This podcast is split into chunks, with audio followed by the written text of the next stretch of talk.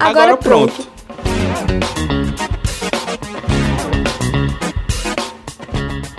Nesta segunda-feira, dia 15 de agosto, é comemorado o dia da Nossa Senhora da Assunção, padroeira de Fortaleza.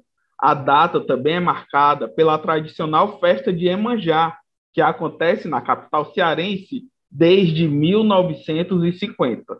E para falar sobre a programação da festa de Emanjá deste ano e sobre a importância da sua realização para o combate à intolerância religiosa, vamos receber Patrícia Adjoque, mulher de axé, professora, cantora e escritora.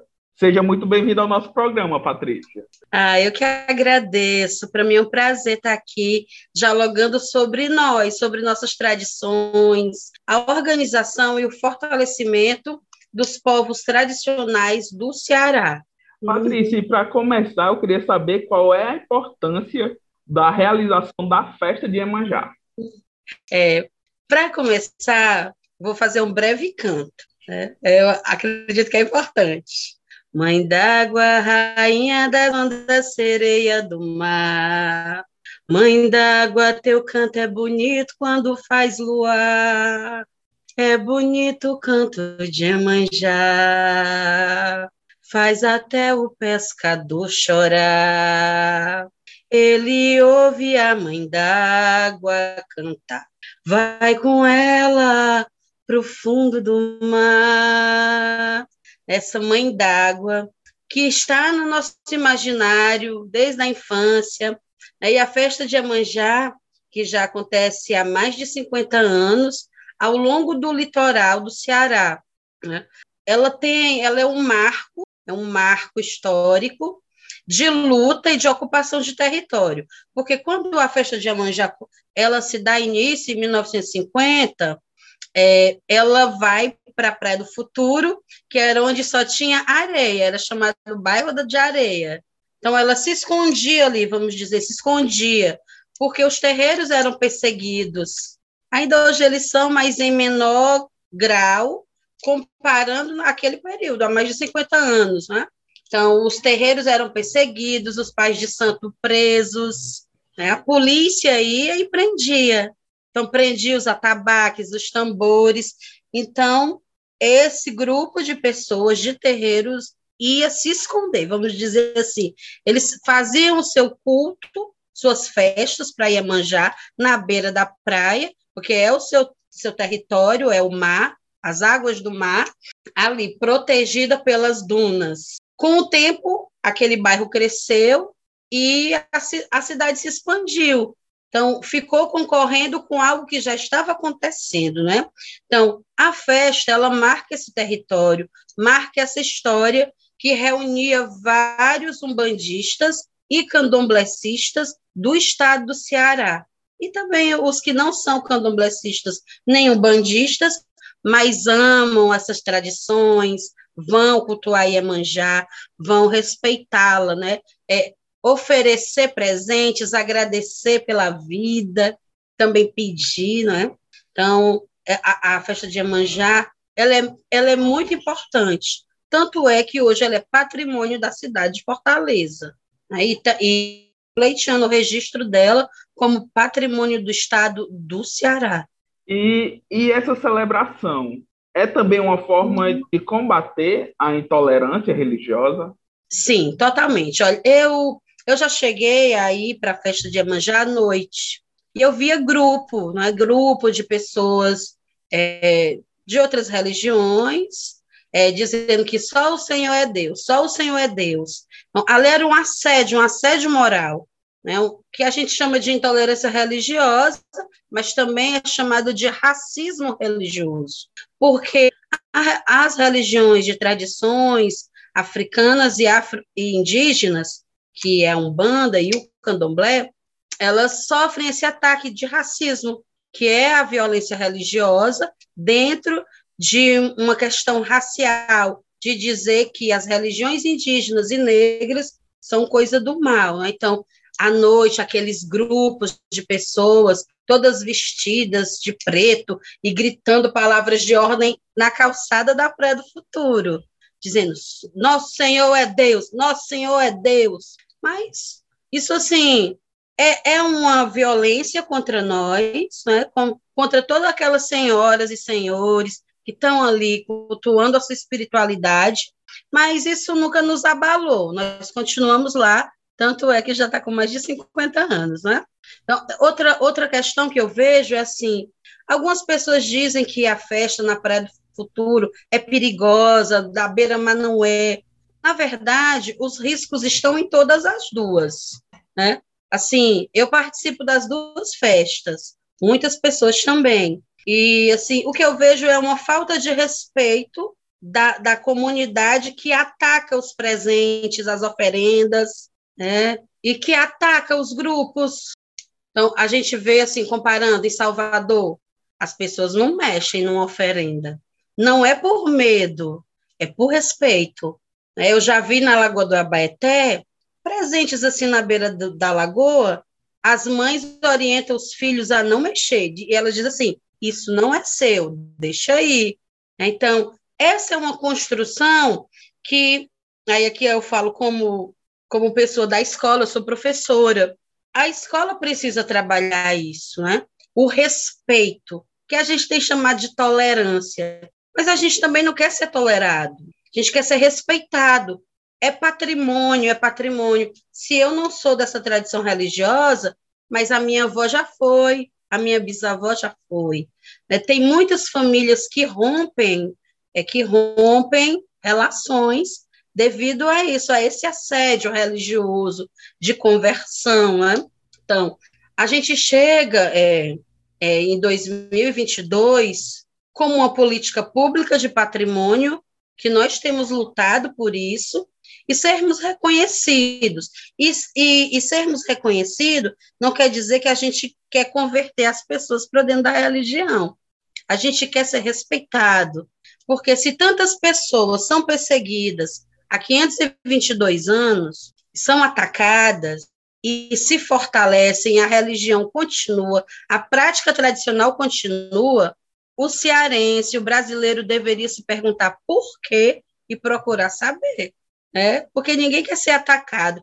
Tem algo tão, tão poderoso, tão, tão acolhedor dentro do terreiro de Umbanda e do terreiro de Candomblé, que nós estamos lá, mesmo enfrentando toda, todos esses ataques, esses assédios, essas violências. Né? É, é bem interessante e acho importante que, que a população cearense, a população brasileira, se abra para esse diálogo. Então, a festa de Iemanjá, ela, ela ganha uma proporção como um grande show, vamos dizer assim, marcando a presença de toda a nossa tradição, nossos mitos, os nossos ritos, nossas ervas, né? no, no território da cidade e também no território do Estado.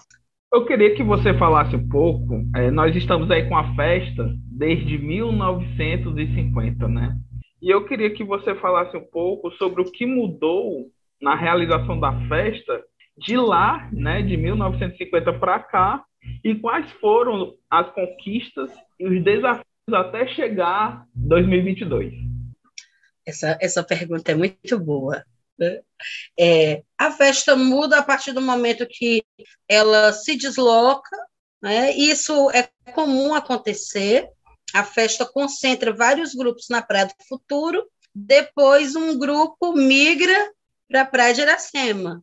Assim, eu, muitas pessoas veem isso como positivo, eu também vejo como positivo, porque quanto mais festas, mais a gente se organiza e toma conta do território.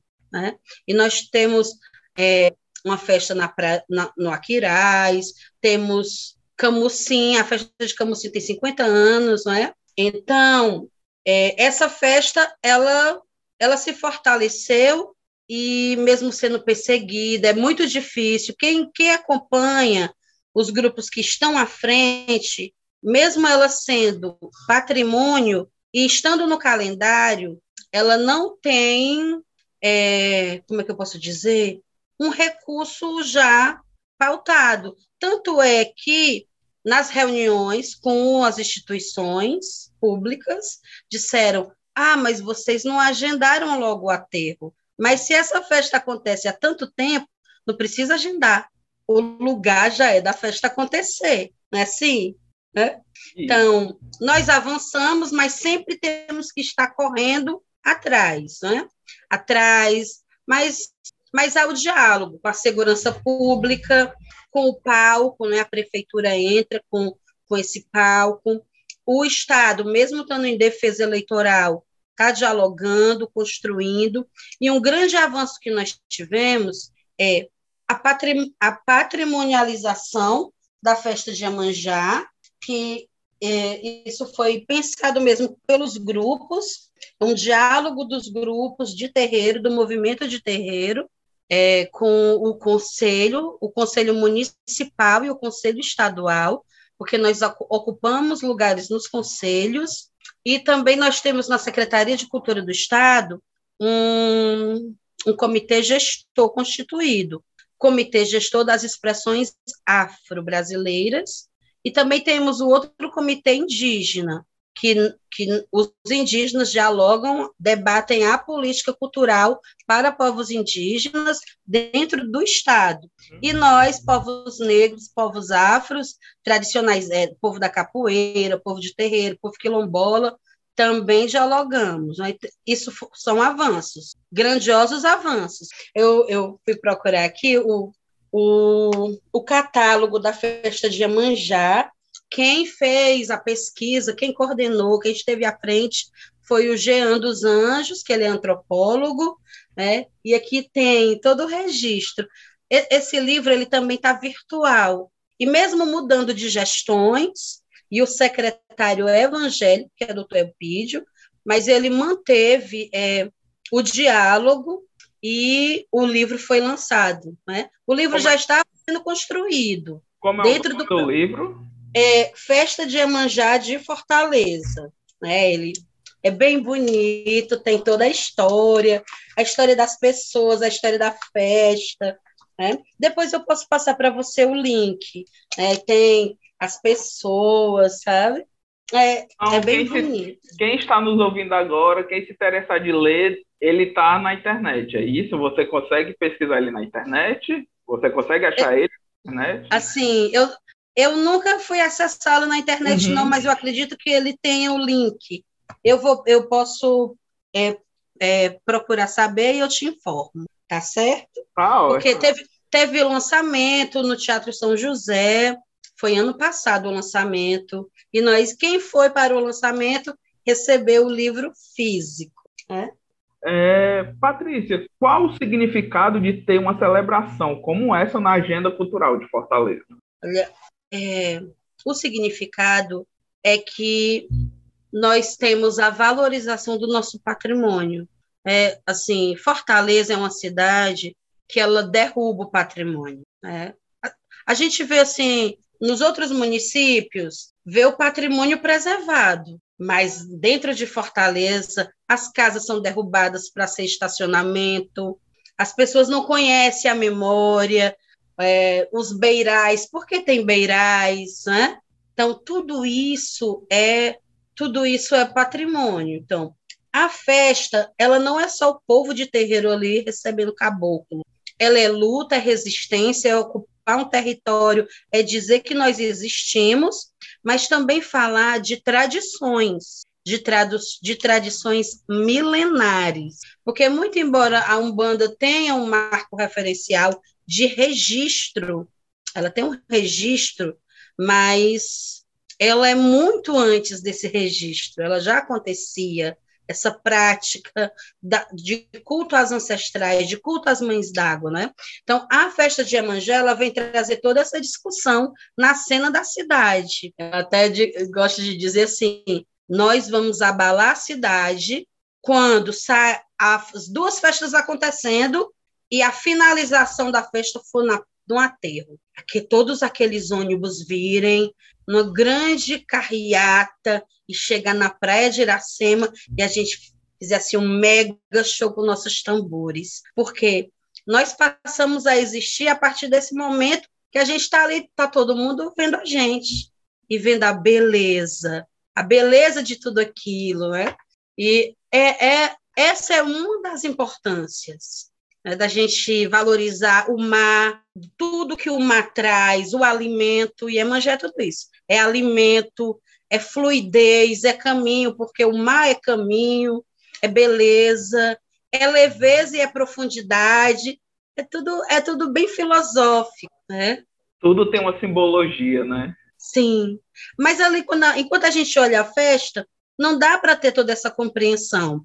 Por, um, dos, um dos grandes avanços também, mesmo em tempo de pandemia, foi a gente ir para a plataforma virtual.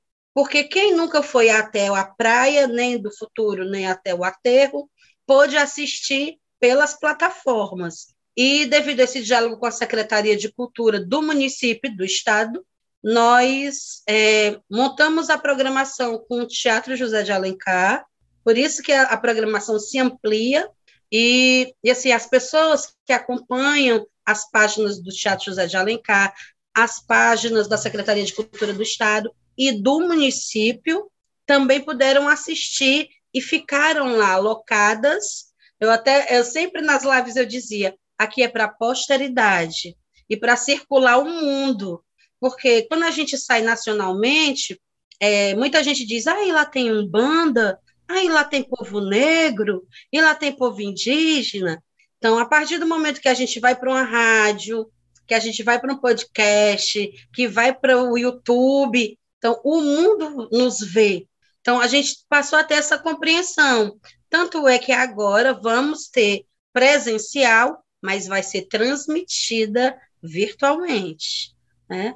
Então, é como diz a Aurita Tabajara, é, pés, é, Coração na Aldeia e Pés no Mundo. Ela tem um livro né, que fala sobre isso. Então, a gente valoriza o nosso território e dialoga com o mundo. Então, então vai se transformar quase que um, uma tradição, né?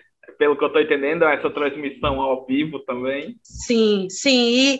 E, e assim, no diálogo, é, a gente vê que, eles, que os dois grupos, ou os três grupos, ou os quatro grupos, né, estão preocupados assim com isso. Nós tivemos, ano passado, um curso, um curso sobre a patrimonialização da festa de Iemanjá nacionalmente.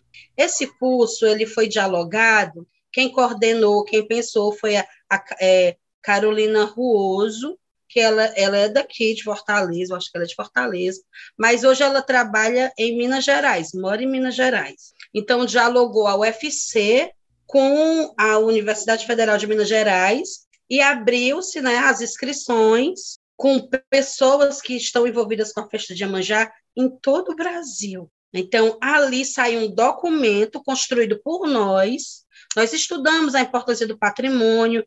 Para o patrimônio da festa, não é só a festa acontecer, é também ir para o currículo escolar, é ter editais que fortaleçam, publicações né, que, que falem das mães de santo, como pessoas de história dentro do território do Ceará, do Brasil inteiro. Né? Então, tudo isso são avanços, são conquistas. E, e penso assim, quando é que se viu macumbeiro estar tá dentro do Teatro José de Alencar? Nós estamos lá há três anos, né? E, e assim, construir essa festa com muito diálogo, e o diálogo é um princípio da democracia. A democracia não é fácil, mas ela é, é possível fazer. Né? Então, a gente constrói, ela está aí linda. Começa dia 13, a, envolvendo a Feira Negra, a Casa da Chica, de Chicas, que são duas feiras negras no estado do Ceará, que vão estar acontecendo no, dentro do teatro e também na calçada do teatro, né, fora, dialogando com a comunidade que está passando, enquanto nós estamos em rodas de debate, em apresentações culturais. Isso no dia 13, à tarde, né? Hoje, no dia 13, mais tarde já vai estar lá começando nossa festa, abertura no Teatro José de Alencar, esse grande parceiro. E amanhã, dia 14, vai ser na praia, Praia do Futuro, Praia de Iracema. E no dia 15, Praia do Futuro, Praia de Iracema, com toda uma programação específica, cada grupo montou a sua, mas a gente divulga todas, e que as pessoas possam estar é, aprendendo, valorizando, conhecendo. Quando for no dia 17, nós retornamos ao teatro com o Teatro de Portas Abertas, apresentações culturais, a Feira Negra e a grande finalização com apresentações culturais. Né? Esse é um grande avanço do nosso, do nosso trabalho, da nossa luta, enquanto povos tradicionais de terreiro aqui no Ceará, mas dialogando nacionalmente com outros povos, né? com outros estados e nos fortalecendo. Patrícia, quais são as expectativas para esse ano da festa de Emanjá? É, as expectativas, é, a primeira, a primeira de todas é, era construir, assim, desenhar o, a programação e ela já está linda demais, né? linda, assim, nós que construímos, assim, ficamos muito emocionados de ver já pronta e envolver, porque a festa é para todos, mesmo aqueles que não estão, assim, vamos dizer, na construção, mas fazem parte. A festa não é minha, não é sua, a festa é nossa. A festa é da grande mãe Iemanjá, né, e esse nome é Iemanjá, mãe patrimônio do Ceará. É, já está dizendo isso, ela é patrimônio do Ceará. Então, que as pessoas se sintam convidadas a vir. A festa é, foi pensada com todo carinho para desconstruir medos, é para que as pessoas vejam essa beleza. É, é beleza, é uma beleza. É, é assim, eu, eu sou suspeita para falar porque eu amo eu tinha medo das festas de Iemanjá, de ir, porque todo mundo dizia que era perigoso, e agora eu vivo lá dentro. E agora construo. Venham também construir. Não é só de um grupo ou de outro grupo, é nossa. A gente pode chegar e construir juntas, né? E que as pessoas venham, venham ao teatro, venham à Praia do Futuro, venham à Praia de Iracema. Está nascendo uma outra festa que é, ali na, na, no Vila do Mar. Vamos também conhecer, é, dizer, olha, parabéns pela luta, nós estamos juntos apoiando, né? Então, nossa, nossa expectativa é essa. E que a festa continue, vai ter o tempo que eu só vou estar assistindo, e assistir é muito importante, outras pessoas viram para construir, né? Eu espero continuar cantando, porque eu amo cantar para Iemanjá. Eu que sou de Obaluaê Yansan, mas Iemanjá cuidou de meu pai Obaluaê, então também sou filha de Iemanjá. A mãe que acalma todas as cabeças, né? É importante que as pessoas conheçam e respeitem, respeitem essa grande mãe, essa mulher, porque Iemanjá é uma mulher, mãe, acolhedora, que nos alimenta, cuida de nós, canta para nos embalar, é, canta para nos fortalecer, é, é muito profundo. Quem não conhece, venha conhecer, vai ser acolhida. Patrícia, a gente está chegando ao final da nossa entrevista. Quero agradecer a sua participação aqui com a gente. Eu que Eu... agradeço. Foi lindo conversar com você, ver você falando não só dessa festa, mas das religiões de matrizes africanas, né? É, o quanto você fala com emoção, com orgulho, com felicidade uhum. mesmo de tudo isso. Então, muito obrigado. É, desejo aqui já de antemão boas festas para você, para a gente, para quem for.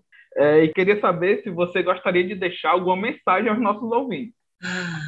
A mensagem é: conheçam, não reduza o conhecimento de vocês se possibilitem conhecer, principalmente a nossa tradição. Eu, assim, como eu participo do Acabaca, é um, é um afoxé, que é o afoxé mais antigo do Ceará em, em atividade, a patrona é Iemanjá, mas também tem um grupo de passagem. Então, a cultura, ela nos expande para o mundo e, e, nos dá possibilidades, né?